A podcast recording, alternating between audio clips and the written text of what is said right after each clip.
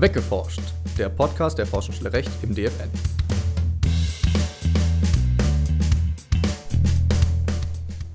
Hallo und herzlich willkommen zu einer neuen Ausgabe von Weggeforscht.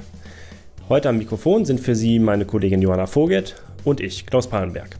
Ja, auch von mir ein herzliches Willkommen. Die Angst vor Cyberangriffen ist ein ständiger Begleiter sowohl von privaten Unternehmen als inzwischen auch von staatlichen Hochschulen und Forschungseinrichtungen geworden. Aus diesem Grund behandeln wir heute das sogenannte White Hat Hacking. Darunter sind simulierte Cyberangriffe zu verstehen, die darauf ausgerichtet sind, Sicherheitslücken im eigenen System ausfindig zu machen und zu beseitigen. Rechtliche Zulässigkeit solcher Angriffe ist aber problematisch und soll von uns heute näher beleuchtet werden. Doch zuerst, was gibt es Neues? Bildaufnahmen einer Drohne fallen nicht unter die Panoramafreiheit. Das OLG Hamm hat in einer Streitigkeit zwischen einem Verlag und einer Verwertungsgesellschaft entschieden, dass Bildaufnahmen einer Drohne nicht von der sogenannten Panoramafreiheit gedeckt sind. Diese gestattet unter anderem die gewerbliche Nutzung von Fotografien von Werken, die sich an öffentlichen Straßen oder Plätzen befinden. Jedoch müssen diese Aufnahmen aus der Perspektive der öffentlichen Straße oder Plätze aufgenommen sein, um von der Panoramafreiheit gedeckt zu sein. Eine Aufnahme mit einer Drohne wird laut den Richtern des OLG Hamm von der Panoramafreiheit nicht erfasst. Eine endgültige Entscheidung des BGH ist zu erwarten. BGH entscheidet zum Recht auf Vergessen. Der BGH entschied nun in Orientierung an einem vorhergegangenen Urteil des EuGHs, dass Menschen, die ihr Recht auf Löschung aus der DSGVO bezüglich eines Suchmaschineneintrags erreichen wollen, hinreichende Nachweise dafür vorlegen müssen. Diese müssen offenkundig zeigen, dass die enthaltenen Informationen unrichtig seien. Die Betreiber der Suchmaschine müssen für die Erlangung dieser Nachweise selbst nicht tätig werden. Soweit die Informationen unrichtig sind, sind diese aus den Suchergebnissen aber zu löschen. Zuletzt sind Hochschulen und andere öffentliche Stellen immer häufiger in das Visier von Cyberkriminellen geraten. Oft wird dabei sogenannte Ransom-Software eingesetzt, die den Betrieb des äh, Computers unmöglich macht oder die gespeicherten Daten verschlüsselt. Dann wird Zahlung eines Geldbetrages verlangt, damit diese Beschränkungen aufgehoben werden. Johanna, du hast dich näher mit dem Thema Whitehead Hacking auseinandergesetzt. Bestehen zunächst erstmal rechtliche Verpflichtungen dazu, sich gegen solche Angriffe überhaupt zu schützen?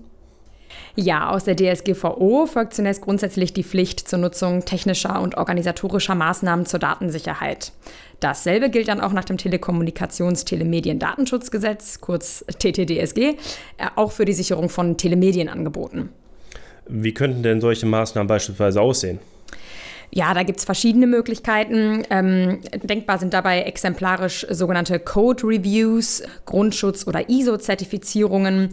Und eine Alternative dazu wäre eben das sogenannte Whitehead-Hacking, mit dem wir uns heute beschäftigen wollen, was ja dazu geeignet ist, Sicherheitslücken im System ausfindig zu machen und diese dann gezielt zu schließen. Also auch das ist natürlich eine Maßnahme, die letzten Endes der Datensicherheit dient. Was unterscheidet denn diese Art von Hacking von anderen Arten des Hackings? Und warum wird sie Whitehead Hacking genannt? Ja, das Whitehead Hacking zielt eben gerade nicht darauf ab, was man ja sonst beim Hacking immer so direkt im Hinterkopf hat, äh, dem Betreiber zu schaden, also dem Inhaber des, ähm, des IT-Systems, sondern lediglich die Schwachpunkte der IT-Infrastruktur zu identifizieren. Die Hacker handeln also mit guten Absichten, äh, tragen also bildlich gesprochen eben weiße Hüte. Im Rahmen von sogenannten Penetration-Tests kann sehr effizient erkannt werden, wo in der Sicherheitsarchitektur noch nachgebessert werden muss. Diese Tests werden vom Bundesamt für Sicherheit in der Informationstechnik, kurz BSI, bei IT-Systemen mit erhöhtem Schutzbedarf sogar grundsätzlich auch empfohlen. Teilweise werden dann externe, also selbstständig arbeitende Whitehead-Hacker von Unternehmen und Systembetreibern, also den eben privaten oder staatlichen Akteuren, beauftragt. Und einige Unternehmen, für die bietet es sich eben auch an, die eigene IT-Abteilung ähm, einzuschalten und durch diese solche Tests vornehmen zu lassen. Jetzt wollten wir uns ja heute mal mit der Rechtslage zu diesem Thema be beschäftigen. Gibt es denn rechtssichere Möglichkeiten für die Hacker, solche Hacks überhaupt vorzunehmen? Ja, genau, das ist heute unser Kasus Knacktus. Das ist nämlich leider nicht ganz unproblematisch. Zunächst existiert ein tatsächlich sogar strafrechtliches Risiko, was ja bei den meisten dann die Alarmglocken direkt sehr schellen lässt. Nach 202a StGB macht sich strafbar, wer sich unbefugten Zugang zu nicht für ihn selbstbestimmten Daten unter Überwindung einer Zugangssicherung verschafft. Also in der Praxis äh, prüft man dann eben erstmal zunächst, ob eine solche Zugangssicherung überhaupt vorliegt. Und ähm, praktisch können solche äh, zum Beispiel in Passwörtern oder Lese- und Schreibberechtigungen, also die normalen Zugangshindernisse, die man sich da auch so drunter vorstellen kann, bestehen. Und dann muss der Täter eben auch unbefugt handeln. Also er muss unbefugt diese Sicherungen überwinden. Wenn aber ein Einverständnis des Verfügungsbefugten über diese Daten vorliegt, dann entfällt auch die Tatbestandsmäßigkeit. Also sobald jemand sagt, du darfst auf diese Daten zugreifen, dann ist es natürlich nicht mehr unbefugt. Hier liegt dann also eigentlich auch unser Schwerpunkt, wo wir uns heute jetzt im strafrechtlichen Sinne darüber unterhalten wollen. Ähm, denn der Gesetzgeber hat selbst in der Begründung von 202a StGB hervorgehoben, dass gerade das Aufspüren von Sicherheitslücken nicht strafbar sein soll, wenn der Hacker eben damit beauftragt worden ist.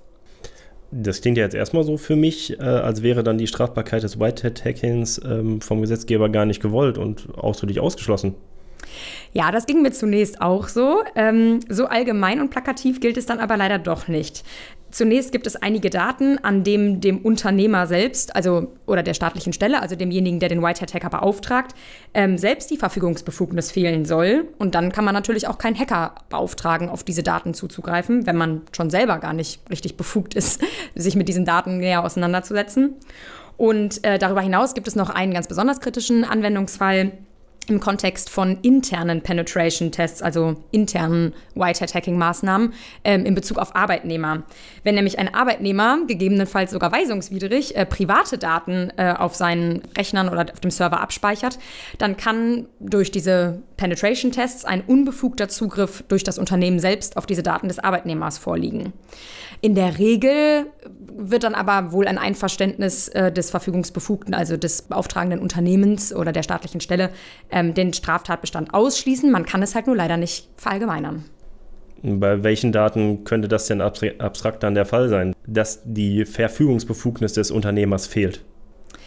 Ja, hier wird wohl insbesondere Standardsoftware, die in den zu testenden Computersystemen verwendet wird, genannt. Ähm, da hat der Gesetzgeber tatsächlich das verbleibende Strafrechtsrisiko wohl auch erkannt, denn er hat für Mitarbeiter des BSI bereits eine gesetzliche Ermächtigung zur Testung von am Markt angebotener Standardsoftware geschaffen, aber eben nicht für private Tester, also die ganz üblichen gewerblich agierenden Whitehead-Hacker. Okay, also das ist jetzt das Problem mit dem ersten Straftatbestand. Ähm, kommen da vielleicht noch weitere in Betracht? Ja, in Betracht käme wohl auch Paragraph 202c StGB, der ganz eng im Zusammenhang mit dem eben genannten 202a steht und ähm, darüber hinaus nur bestimmte Vorbereitungshandlungen für dieses Ausspähen von Daten unter Strafe stellt. Also zum Beispiel das Entwickeln und Anbieten oder zur Verfügung stellen von Hack-Software. Im Ergebnis dürfte das aber dann beim Whitehead-Hacking ähm, nicht vorliegen, also der Tatbestand dürfte wohl nicht erfüllt sein denn der soll nur solche Programme verbieten, denen die illegale Verwendung immanent ist, also die wirklich auf die Begehung von Straftaten angelegt ist, äh, die, diese Software, und nicht auf Software, die auch zu legitimen Zwecken genutzt werden kann. Ja, also das ist ja einiges noch nicht so hundertprozentig klar. Deswegen würde ich festhalten, dass auf jeden Fall ein strafrechtliches Risiko für Whitehead-Hacker besteht. Bestehen denn auch noch ähm, andere Probleme, zum Beispiel datenschutzrechtliche Probleme? Ja, definitiv. Das war ja auch eigentlich gar nicht anders zu erwarten. Der Datenschutz macht ja immer Probleme. Also jedenfalls dann, wenn personenbezogene Daten betroffen sind. Und äh, in dieser Antwort liegt irgendwie auch gleichzeitig das Problem.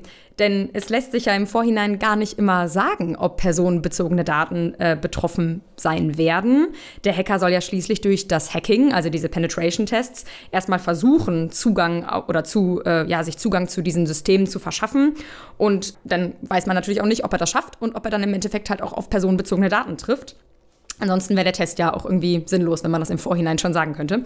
Ähm, sofern personenbezogene Daten in irgendeiner Form durch das Hacking dann aber betroffen werden, sage ich jetzt mal so, liegt aber sofort eine Verarbeitung von personenbezogenen Daten vor, unabhängig davon, ob der Hacker die Daten dann irgendwie tatsächlich äh, zur Kenntnis nimmt, also speichert oder ausliest, weil der Artikel 4 Nummer 2 der DSGVO sehr weit gefasst ist und jede Form der Bereitstellung von personenbezogenen Daten erfasst und darunter fällt auch eben allein schon dieses, ja, irgendwie in irgendeiner Art Zugriff nehmen im Rahmen eines Hacking-Angriffs. Zudem ist in diesem Kontext dann noch zu prüfen, ob der Hacker durch die Beauftragung auch Auftragsverarbeiter im Sinne der DSGVO wird. Also hier liegt noch ein weiteres Problem. Wenn er nämlich Auftragsverarbeiter wäre, bedürfte er keiner eigenen Rechtsgrundlage für die Verarbeitung von personenbezogenen Daten, sondern könnte sich einfach auf die, äh, die stützen, die der Auftraggeber selbst heranziehen kann. Ob jetzt der Hacker Auftragsverarbeiter ist oder nicht, ist wieder sehr einzelfallbezogen und hängt dann eigentlich von der vertraglichen Ausgestaltung der Beauftragung ab, also dem Umfang seiner eigenen Verantwortung, wie weisungsgebunden er ist und was er eigentlich genau vornehmen soll im Rahmen dieses beauftragten Whitehead-Hacking-Angriffs. Wenn wir jetzt also so eine Verantwortlichkeit haben, äh, besteht ja immer die Möglichkeit, dass sich dann der Hacker auch auf Erlaubnistatbestände nach der DSGVO berufen könnte. Welche kämen denn da in Frage, sofern er jetzt nicht äh, Auftragsverarbeiter allein ist? Ja, zunächst äh, denkt man da ja immer an den wohl besten, sag ich mal, äh, Rechtfertigungstatbestand nach der DSGVO, eigentlich die Einwilligung. Die ist aber natürlich erstmal, das wäre ein immenser Aufwand. Also wenn man jetzt von jedem möglicherweise betroffenen Arbeitnehmer ähm, äh, oder von jedem möglicherweise betroffenen, von jeder möglichen betroffenen Person die Einwilligung einholt. Ähm, und dann ergibt sich ja auch noch das Problem, dass die Einwilligung frei widerruflich ist. Das heißt, sobald dann irgendwie einer sagt, ach nee, doch nicht, dann wäre die ganze rechtliche Zulässigkeit des Whitehead-Hacking-Angriffs auch wieder ins Wanken geraten. Äh, deswegen stellt das grundsätzlich keine taugliche Rechtsgrundlage für die Durchführung von Penetration-Tests dar. Außerdem ist es ja auch ein bisschen komisch, vorher zu fragen, darf ich da ein System zu hacken, wenn ich ja gerade genau das testen soll, ob es denn hackbar ist. Und ja, ja, genau. Das ist genau, stellt auch so ein bisschen den Sinn und Zweck des äh, Whitehead-Hacking-Angriffs so ein bisschen ad absurdum. Und ja, danach könnte man sich eigentlich nur noch auf das berechtigte Interesse des Verarbeiters äh, stützen als Rechtfertigungstatbestand. Und da ist jetzt zu erwähnen, dass in den Erwägungsgründen zur DSGVO tatsächlich die Sicherheit von IT-Systemen auch explizit als berechtigtes Interesse genannt ist. Also da wäre natürlich der Whitehead-Hacking-Angriff dann auch drunter zu subsumieren und man könnte sagen, ja, das ist dann ja wohl ein berechtigtes Interesse, um dann die IT-Sicherheit im Endeffekt zu stärken. Aber da ist dann natürlich wieder Einzelfallbetrachtung angesagt. Also man müsste wieder immer im Einzelfall klären, immer eine Abwägung der widerstreitenden Interessen vornehmen und dann prüfen, ob denn auch tatsächlich hier das Interesse am Schutz der IT-Systeme hier in dem Fall überwiegt. Ja, also dann verbleibt also auch in dem Bereich noch einiges an Rechtsunsicherheit, so wie ich das äh, verstehe. Ähm, jetzt haben wir uns mit konkreten Gesetzen äh, befasst. Ähm, gibt es denn auch noch äh, grundrechtliche Positionen, die hier eine Rolle spielen? Ja, tatsächlich. Ähm, aus Artikel 2 Absatz 1 in Verbindung mit äh, Artikel 1 Absatz 1 Grundgesetz leitet das Bundesverfassungsgericht ja das Grundrecht auf Gewährleistung der Integrität und Vertraulichkeit informationstechnischer Systeme her. Und dieses wird äh, interessanterweise auch andersrum als staatliche Schutzpflicht verstanden, eben diese Systeme gegen Angriffe von Dritten zu schützen, um quasi dann halt auch diese Vertraulichkeit und Integrität wiederum zu gewährleisten. Und daraus kann man auch die Pflicht zur Einführung von Ausnahmen im Strafrecht oder Datenschutzrecht, die dann wiederum die, ja, die Durchführung von Penetration-Tests und Whitehead-Hacking-Angriffen ermöglichen. Da kann man eigentlich eine Pflicht des Staates sehen, das auch rechtssicher zu gewährleisten, dass das möglich ist. Ja, also das klingt auf jeden Fall so. Das hat der Gesetzgeber bislang aber ja noch nicht gemacht, wie wir eben festgestellt haben. Gibt es da irgendwelche Pläne oder bevorstehende Regelungen? Ja, also im Koalitionsvertrag ist tatsächlich die Zielsetzung vorhanden. Äh, da ist explizit genannt, dass man durch rechtliche Rahmenbedingungen die legale Durchführung von ähm, Identifizierung, Meldung und Schließung von Sicherheitslücken in IT-Systemen ermöglichen möchte. Trotz der Empfehlung einer Expertengruppe ähm, sind aber bislang keine konkreten Gesetzgebungsvorhaben bekannt. Auf EU-Ebene ist ja kürzlich die NIS-2-Richtlinie ergangen, über die unsere Kollegen im letzten Podcast ja bereits ausführlich berichtet haben. Aber auch diese schafft jetzt hier keine Lösungen für die jetzt konkret von uns heute thematisierten, ähm, ja schon auch sehr im nationalen Strafrecht und gut, die DSGVO ist auch europaweit harmonisiert, aber die schafft da jetzt keine konkrete Abhilfe, dass man diese ja, Lücken oder diese Probleme im Rahmen des Whitehead-Hackings konkret jetzt irgendwie schließen würde. Äh, was bedeutet das denn jetzt für Hochschulen und Forschungseinrichtungen? Ja, zunächst einmal, und das ist halt auch das, was viele Unternehmen oder staatliche Einrichtungen beschäftigt, dass Whitehead-Hacking eben nicht risikofrei durchgeführt werden kann, sondern man vorher ganz genau die rechtliche Zulässigkeit prüfen muss. Und also insbesondere gilt das, wenn man das halt intern machen möchte und sich jetzt nicht eines externen Whitehead-Hackers beauftragt, der da vielleicht schon Expertise und langjährige Praxis hat. Selbst da ist es nicht äh, komplett sicher immer, aber auch gerade bei internen Maßnahmen ähm, ja, gibt es da einfach einiges zu beachten. Man kann nicht einfach so mal ein System hacken und überprüfen, auch wenn das gute Absichten sind, die dahinter stecken. Das geht eben nicht. Und das hemmt natürlich im Ergebnis auch die Praxis und die IT-Sicherheit insgesamt. Und ja, durch die NIS-2-Richtlinie sollen Hochschulen und Forschungseinrichtungen nun ja auch berechtigt oder gegebenenfalls sogar verpflichtet werden, die Entwicklung, Verbesserung und den Einsatz von IT-Sicherheitssystemen zu unterstützen. Und da kann man auch generell eigentlich eine Aufforderung an den nationalen Gesetzgeber drin sehen, endlich rechtssichere Lösungen im Bereich des Strafrechts und Datenschutzrechts zu schaffen, damit Forschungseinrichtungen und Universitäten und auch im Endeffekt private Akteure das auch selber gewährleisten können und da auch selber durch White Hat Hacking auch ja, eigene Schritte gehen können, um ihre eigenen Systeme zu überprüfen. Ja, dann sind wir mal gespannt, äh, ob der Gesetzgeber dahingehend tätig wird, ähm, was ja eigentlich unerlässlich ist. Aber bis dahin bleibt es ja erstmal abzuwarten, äh, wie jetzt die Gerichte und die Behörden, die Aufsichtsbehörden bis dahin dann mit dem White Attacking umgehen. Ja, die Anwendung der rechtlichen Regelung und damit die rechtliche Zulässigkeit ja, ist dadurch aber natürlich sehr einzelfallbezogen. Ja, ganz genau. So kann man das auf jeden Fall gut, kurz und prägnant zusammenfassen und festhalten, es bleibt spannend beim Thema IT-Sicherheit. Und genau, damit wäre es das dann auch mit unserer heutigen Folge. Ich würde sagen, da haben wir wieder einiges weggeforscht. Ja, vielen Dank, liebe Johanna, für die Erläuterung und auch Ihnen, liebe Hörenden, vielen Dank fürs Einschalten und Zuhören. Bis zum nächsten Mal. Machen Sie es gut. Tschüss.